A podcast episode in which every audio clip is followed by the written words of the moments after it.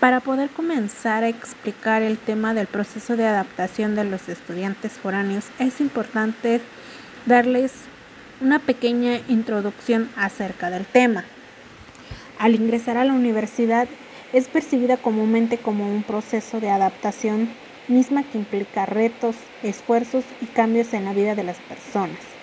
Esto se puede apreciar a través de los comentarios que realizan los estudiantes, sus familiares, los profesores, en torno a las dificultades que los estudiantes enfrentan durante sus primeros semestres. Esto afecta principalmente a los estudiantes foráneos, ya que estos sufren un proceso de adaptación más compleja debido a que estos tienen que irse de sus comunidades y dejar a sus familiares para poder ingresar y continuar con sus estudios universitarios.